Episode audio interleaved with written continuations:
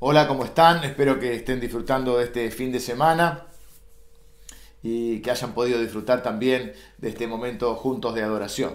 Antes de mirar la palabra de Dios, quiero eh, hacer referencia, bueno, algunos de ustedes mandaron algunos mensajitos o me hicieron llegar eh, también el día jueves en el, en el cafecito con Lili, eh, sus oraciones, su cariño y también su preocupación por cómo estábamos. Quizá algunos me vieron un poquito cansado el, el domingo pasado. La realidad es que estamos muy bien, ya, hemos, ya tenemos el alta y, bueno, no ha sido de, de, lo más en nuestro caso de lo más fuerte, sino que ha sido bastante leve, eh, con algunos malestares que ustedes eh, se imaginarán, dolor de cabeza, etc. Y un poquito de tos, así que si tengo alguna tos, un poco, bueno, sepan disculpar. Quiero agradecer a todo el equipo de salud de la iglesia, eh, que nos enviaron algunos medicamentos para poder este, pasarlo un poquito mejor, y también en especial a, a, Ximena, que es una doctora de la iglesia que vino a, revisarnos, a ocultarnos, a ver que tuviéramos los pulmones limpios, etc.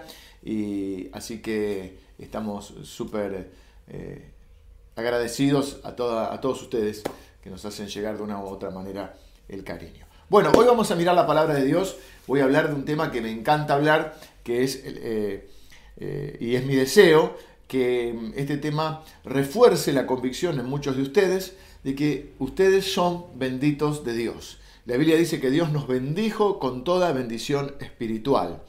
La Biblia habla mucho acerca de la bendición, de la palabra bendición. En la Biblia hay muchas bendiciones, sobre todo aquellas bendiciones que los padres eh, daban a sus hijos, ya sea el primogénito o la bendición última antes de morir.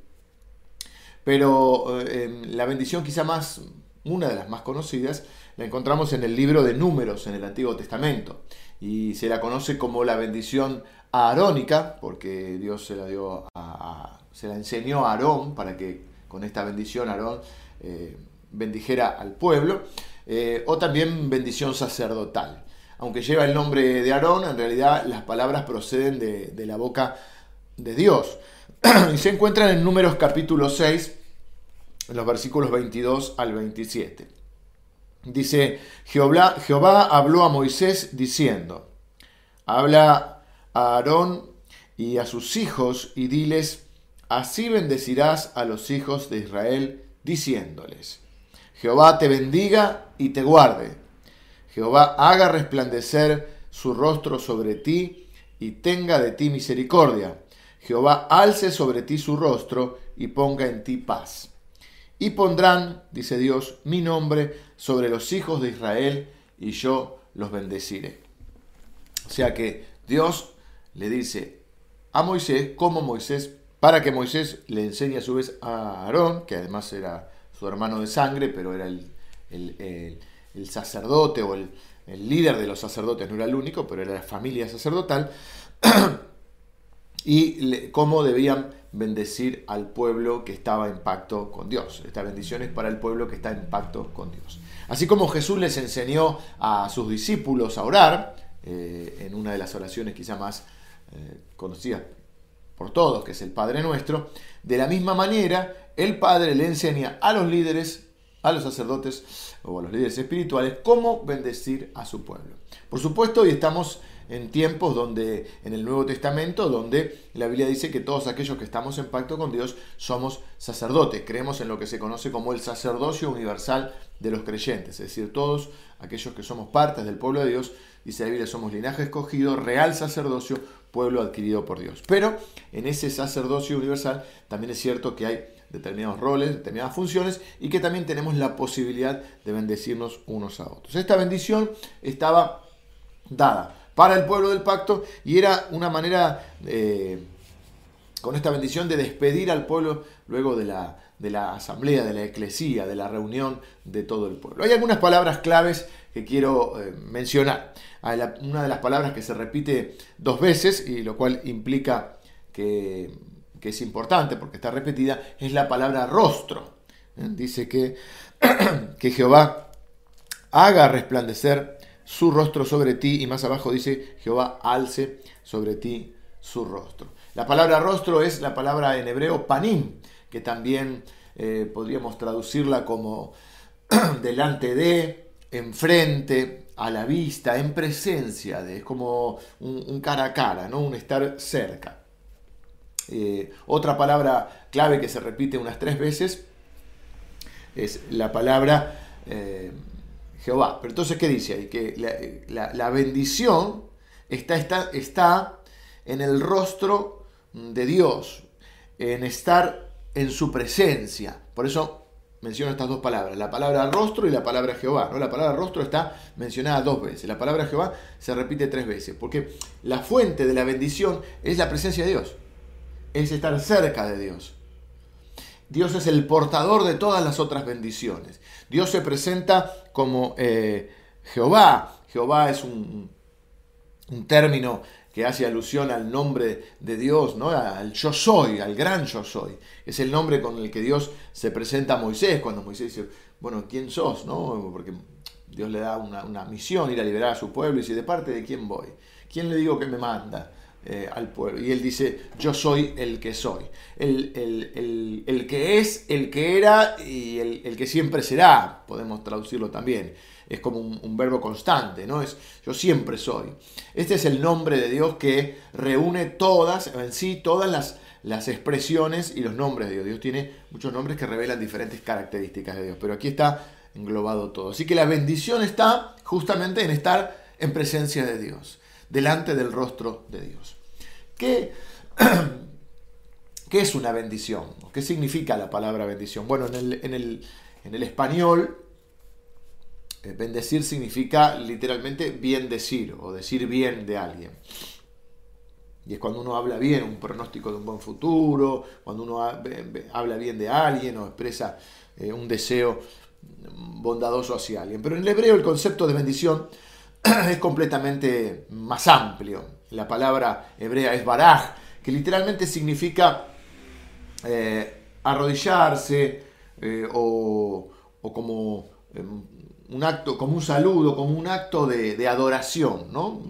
Postrarse delante de alguien. Curiosamente, cuando pensamos en bendición, la, mayoría eh, de las veces quizá lo pensemos en relacionado a beneficios que recibamos como bienes materiales, riqueza, salud, bienestar. Y la bendición de Dios, o la bendición que Dios desea para nosotros, es más amplia todavía. No excluye, no, no, no, no excluye ni lo material, ni la felicidad, ni, aquellas cosas que, hemos mencionado, sino que la sobrepasa, es más que eso, es mucho más que una sola bendición material o de salud. Es una bendición completa de Dios. Y dice, el Señor o oh Jehová te bendiga y te guarde. El Señor te bendiga. La, bendición sacerdotal comienza con, con lo mejor eh, con, el, con, el, origen de la bendición, que es el Señor mismo.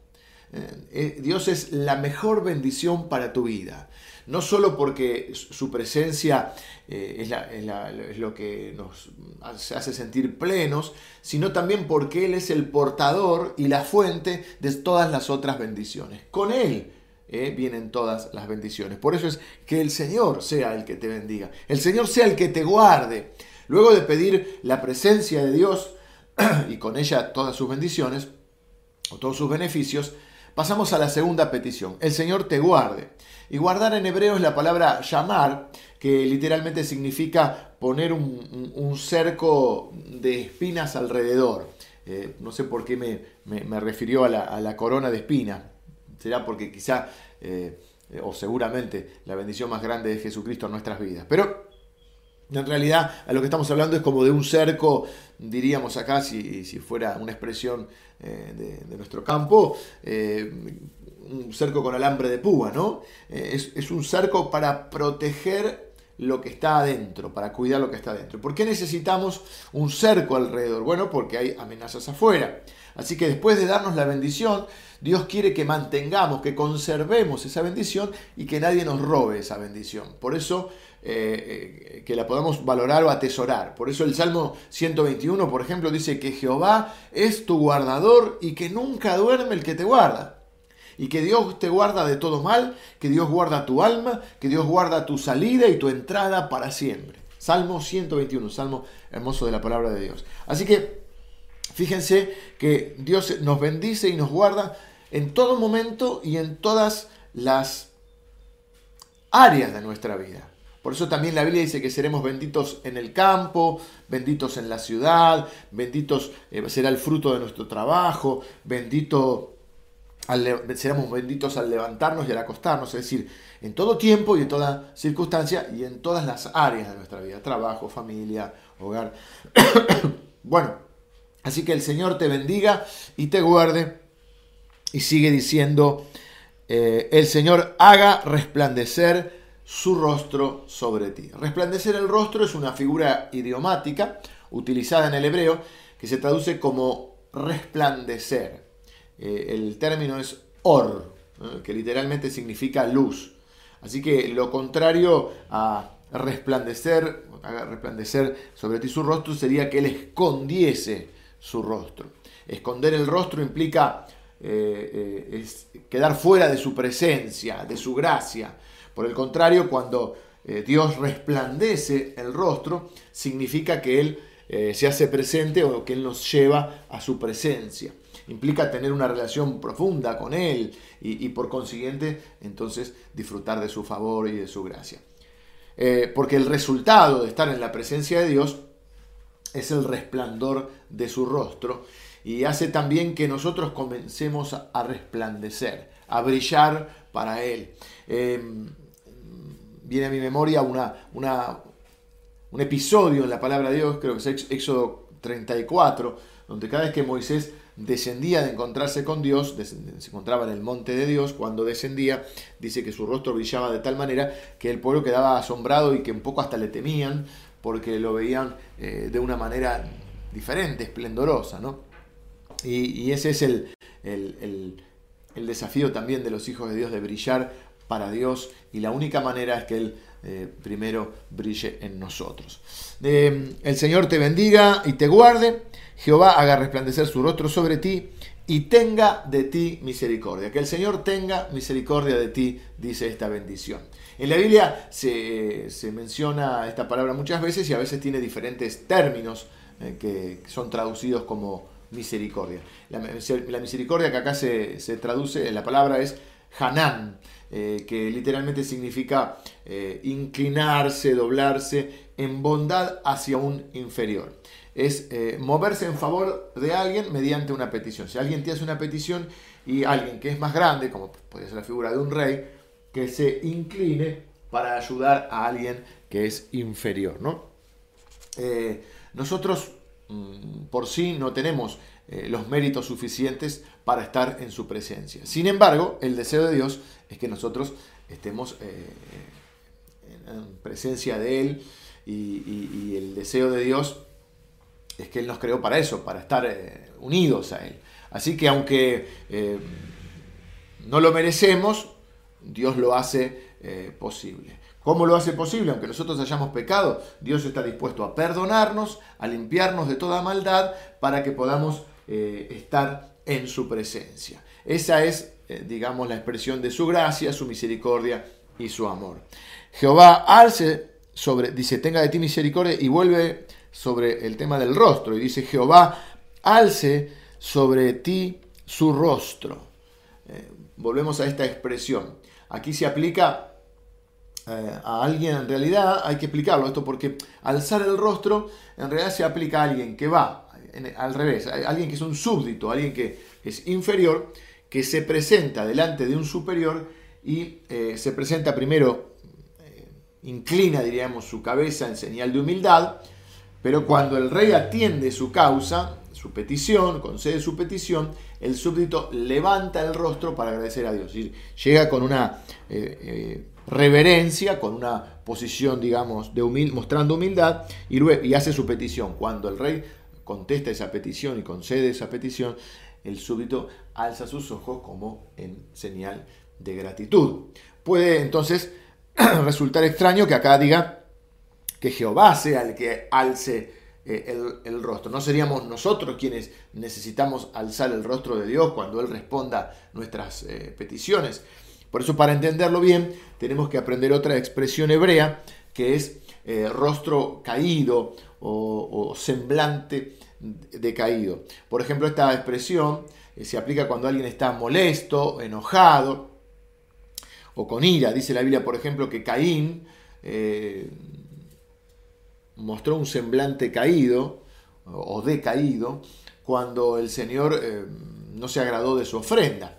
Eh, así que a causa de nuestro pecado, en realidad Dios debería estar así, enojado o debería estar eh, con ese semblante decaído, su rostro debería estar escondido. Creo que hay un salmo donde el rey David dice, Señor, no escondas de mí tu rostro, ¿no? porque era una señal de, de no tener eh, de, enojo por parte de Dios por la infidelidad de su pueblo.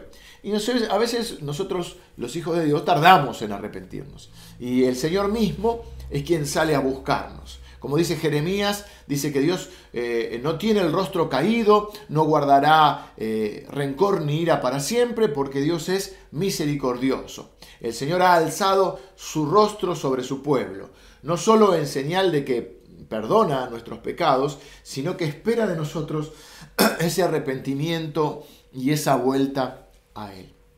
Así que cuando dice que el Señor alce tu rostro, que también se puede traducir, y en otras traducciones está como el Señor te mire con agrado, o el Señor eh, sonría eh, al verte, eh, es tener una disposición favorable, es que Dios no esté enojado con vos, que Dios esté, se, agrade de ti, que Dios sonríe al verte, que te mire con agrado. Y Dios lo hace y lo ha demostrado en la persona de Cristo. Ya voy a ir a eso. Dice Jehová, alce sobre ti su rostro y ponga en ti paz. En general, el concepto de paz que la mayoría de nosotros tenemos es eh, la ausencia de conflicto. ¿no? Generalmente si tuviéramos que describir la paz, eh, haríamos un, paisaje donde todo está caminando alguien caminando a la orilla del mar o en las montañas o bueno, ese tipo de imágenes de paz, ¿no? Eh, una vez leí de, una historia de alguien que escribió un, escribió no, perdón, que, le pidieron eh, que, hiciera una pintura sobre la paz y este hombre eh, dibujó todo un, cuadro que era como una tormenta, un cuadro medio oscuro, medio una tormenta, ¿no? Y, muy, muy chiquitito se veía, pero al principio la gente lo miraba y decía, pues esto de paz no tiene nada, ¿no? Y, cuando dice cuando la gente se, lo miraba de cerca, veía que en el medio de esa tormenta había un árbol y había un nido. Y en ese nido estaba, eh, digamos, la, mamá pajarito, no sé cómo se diría, la, la, mamá con, sus, con sus eh, crías, ¿no? Y como que ella estaba cuidando de esos críos y en ese, en ese nido estaba eh, la seguridad en medio de la tormenta. Entonces, la paz para los cristianos, que en hebreo es la palabra shalom, que literalmente quiere decir completo, es no tener necesidad de nada, es tener un, bienestar eh, total o integral. Y el deseo de Dios es que su pueblo tenga esa paz de saber que si tiene a Dios, lo tiene a todo, lo tiene todo, aunque afuera haya una gran tormenta. No es la paz de la ausencia de problemas, sino es de su presencia, su protección, su seguridad, su provisión, me estoy refiriendo a Dios, sobre nosotros. Así que eh, a Dios, eh, Dios desea que estemos en paz, que vivamos en paz. La Biblia también menciona eh, que debemos vivir en paz. También dice la Biblia que son benditos los pies de los que anuncian la paz. y que Dios para para, también quiere que estemos en paz con Él. Y, para reconciliarnos con Él, Dios envía a Jesucristo, que paga el precio por nuestros pecados.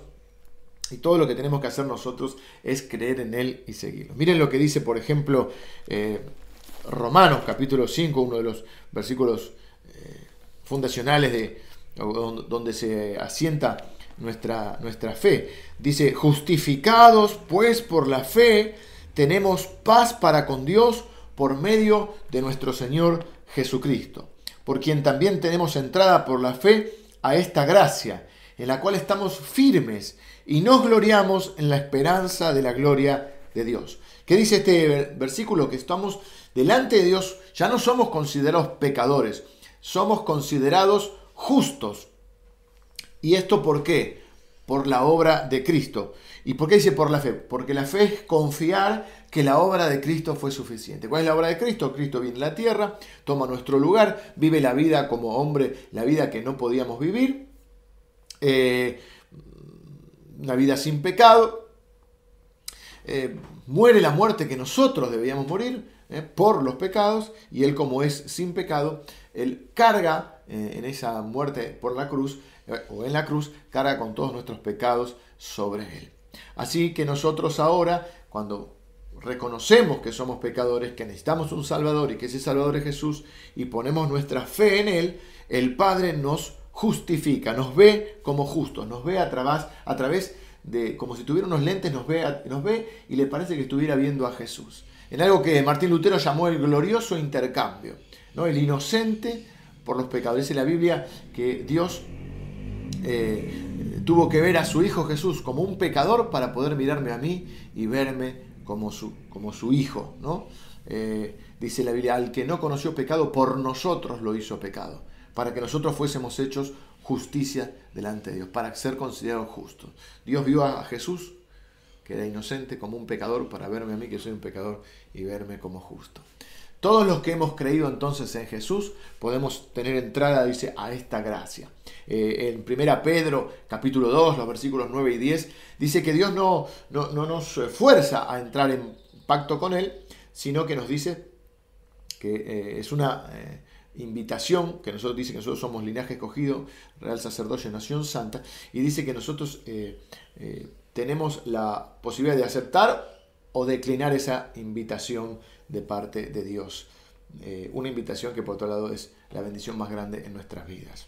Dice, volviendo a, números, eh, y Jehová hace sobre ti su rostro y ponga en ti paz, y pondrán mi nombre sobre los hijos de Israel, y yo los bendeciré. ¿Cuál es el efecto que tiene esta bendición sobre el pueblo? El objetivo de la bendición es poner el nombre de Dios sobre ellos. Una figura tremenda, porque al poner el nombre de Dios sobre ellos, el Señor derrama toda esa bendición. Eh, el Señor explica que lo que el sacerdote está haciendo al proclamar esta bendición sobre el pueblo es invocar el nombre de Dios sobre ellos. En hebreo literalmente eh, la, frase será, pondrás mi nombre eh, sobre los hijos de Israel. Ahora, ¿cómo se pone el nombre de Dios sobre alguien? ¿Cómo le ponemos el nombre? Bueno, nosotros eh, a nuestros hijos buscamos cuando, cuando están por nacer, buscamos un, nombre lindo que signifique algo, pero a su vez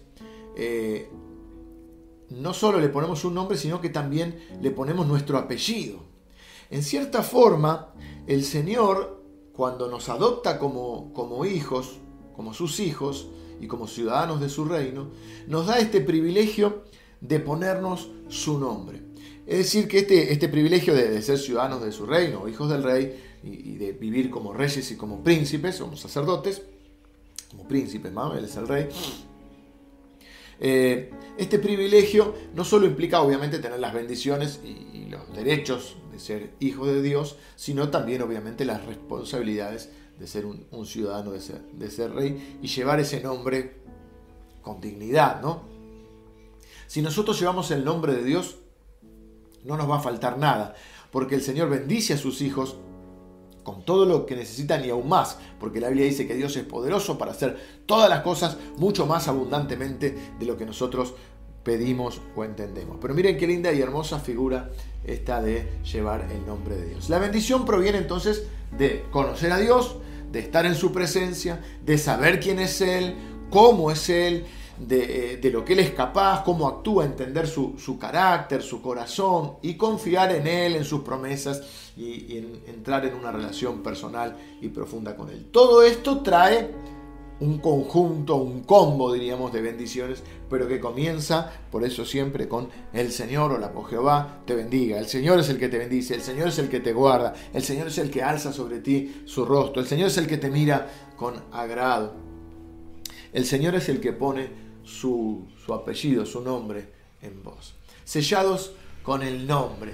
En el libro del Apocalipsis se menciona varias veces también esta figura y aclara quiénes son aquellos que llevarán el nombre de Dios. Solo voy a leer uno de los versículos que está casi al final de la escritura, al final de la Biblia. El último capítulo de la Biblia es el Apocalipsis capítulo 22.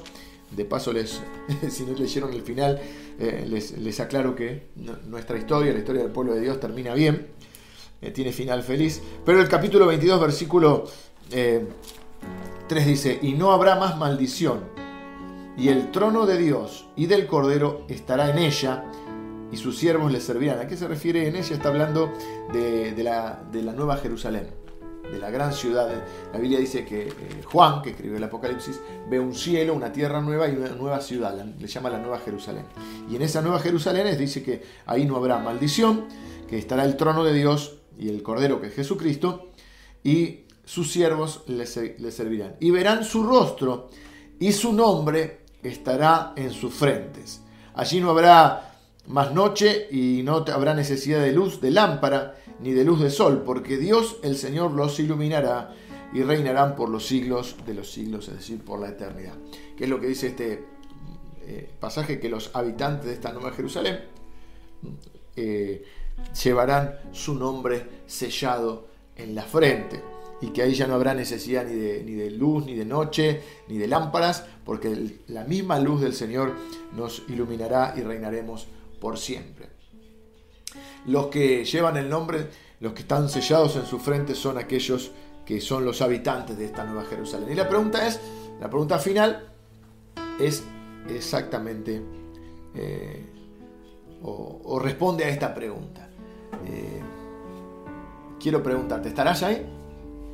¿Serás parte de esa nueva Jerusalén, de ese nuevo cielo y nueva tierra? ¿Qué pensás que va a suceder cuando dejes esta tierra? Pareciera que esta bendición que dijimos es solamente para la tierra. bueno, Dios, hay como dos posturas. Una postura no importa cómo vivamos acá, porque después Dios en el cielo nos va a bendecir. Otros que están eh, solo pensando en su vida terrenal y, no toman conciencia de que hay una vida después de esta, de esta vida.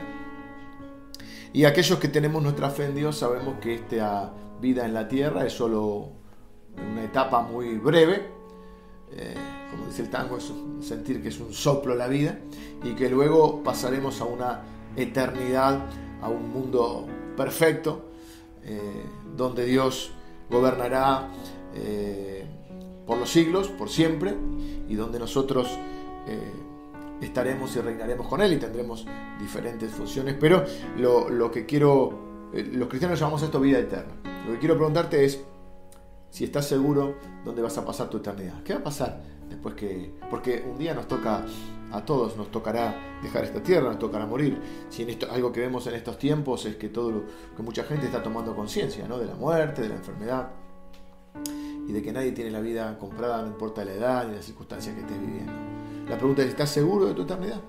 Bueno, acá lo que dice es que eh, aquellos que lleven el nombre de Dios en la frente son los que están ahí. Pero esto es una consecuencia, porque llevan el nombre, dijimos, aquellos que son adoptados como hijos. ¿Cómo ser adoptados como hijos? Bueno, yo quiero hacer esta última, este último pensamiento y ya estoy terminando. Eh, a veces decimos, bueno, todos somos hijos de Dios. Miren, la verdad que no es lo que la Biblia dice. La Biblia dice que todos somos seres amados por Dios, pero que no todos somos hijos de Dios. Solo somos hijos de Dios cuando ponemos nuestra fe en Jesucristo. Y dice la Biblia que al poner nuestra fe en Jesucristo, Dios nos adopta como sus hijos. Nos da el espíritu de adopción, dice la Biblia, que no es otra cosa que el Espíritu Santo. Y dice así la Biblia, mas a todos los que le recibieron, a los que creen en su nombre, está hablando de Jesucristo, se les ha dado la potestad de ser llamados hijos de Dios. Dios les da la potestad de que ahora sean sus hijos. Y si, hijos, dice la Biblia, herederos en esta eternidad. Así que la única manera de, poder acceder a esta eternidad con Dios, a la vida después de la muerte, es a través de poner nuestra fe en Jesucristo y reconocer que somos pecadores, que necesitamos un Salvador y que ese Salvador es Jesús. Para eso vino Jesús a la tierra, sino para que hubiera venido. Si solo bastara con, vivir una vida más o menos buena y no portarse muy mal, eh, y bueno, tratar de aplacar el, enojo de Dios y, agradarle a Dios, si fuera eso, una especie de balanza donde te portas bien, te portas mal y, lo que pese más, no es lo que la Biblia dice. La Biblia dice que no hay otro camino al Padre que no sea a través de Jesucristo. El propio Jesús dijo, yo soy el camino, la verdad y la vida. Nadie viene al Padre si no es por mí. Y dice la Biblia que si confesares con tu boca que Jesús es el Señor y creyeres en tu corazón que Dios le levantó de los muertos, serás salvo. Así que la manera de ser salvo es a través de dos palabras claves, arrepentimiento y fe. Arrepentimiento es reconocer que Dios tiene razón y que yo soy el equivocado. Y si Dios dice que soy pecador y que necesito un Salvador, de hecho la Biblia lo dice, dice que Jesús, que Dios miró desde los cielos y, y, dice eh, que miró y que no encontró ni, un, ni, uno que fuera justo. Ni uno que fuera justo. Dice, por cuanto todos pecaron están destituidos de la gloria de Dios. No hay justo ni a un uno, no hay quien entienda, no hay quien busque a Dios. Pero Dios muestra su amor para con nosotros, dice la Biblia, en que siendo nosotros pecadores, Cristo murió por nosotros. Así que la primera palabra es arrepentimiento, la segunda es fe. La fe es la confianza, no en que Dios existe, no en que Jesús existió, sino en que lo que Jesús hizo es suficiente para Dios y suficiente para mí. La obra salvadora de Cristo. ¿Y cuál es esa obra? Haber venido a la tierra, haber vivido la vida que no pudimos, haber dado su vida en la cruz por nosotros y haber resucitado al tercer día, venciendo la muerte, al pecado de Satanás, obteniendo para nosotros lo que nosotros nunca hubiésemos podido obtener, el perdón de nuestros pecados, la victoria sobre la muerte y la vida eterna. Así que quiero eh, eh, si no estás seguro de, tu salvación, de tu vida después eh, de que te toque dejar esta tierra, quiero que ores conmigo y te quiero ayudar en una oración o guiar en una oración. Ahí donde estás, decirle, Señor, yo no entiendo toda la Biblia, ni siquiera la conozco del todo, pero entiendo estas dos cosas. Entiendo que, que necesito arrepentirme de mis pecados y que necesito un Salvador y que ese Salvador es Jesús. Y pongo mi fe en Él. Te pido que me perdones y que me recibas como un hijo. Si haces esta oración, eh, yo quiero orar por vos en esta mañana. Señor, te pido que cada persona que ha orado así ahora, la recibas en tu familia. Señor, te pido que perdones todos sus pecados, eh, que los selles con el Espíritu Santo, que pongas tu nombre sobre ellos. Y Señor, que ellos reciban ahora el Espíritu Santo y reciban el regalo de la vida eterna junto con el perdón de sus pecados. Reciben ahora también un nuevo corazón en el nombre de Jesús. Nada los podrá separar de ti y serán tus hijos desde ahora y para siempre. Te pido que esta bendición también alcance a sus familias. En el nombre de Jesús. Amén. Eh, para todos aquellos entonces que están en este pacto con Dios, eh, en vez de bendecirlos hoy con una oración, los voy a bendecir leyéndoles nuevamente, como si fuera una oración en este caso, esta bendición sacerdotal. Quiero decirte entonces Jehová te bendiga y te guarde. Jehová haga resplandecer su rostro sobre ti y tenga de ti misericordia. Jehová alce sobre ti su rostro y ponga en ti paz. Nos vemos la próxima. Que el Señor te bendiga.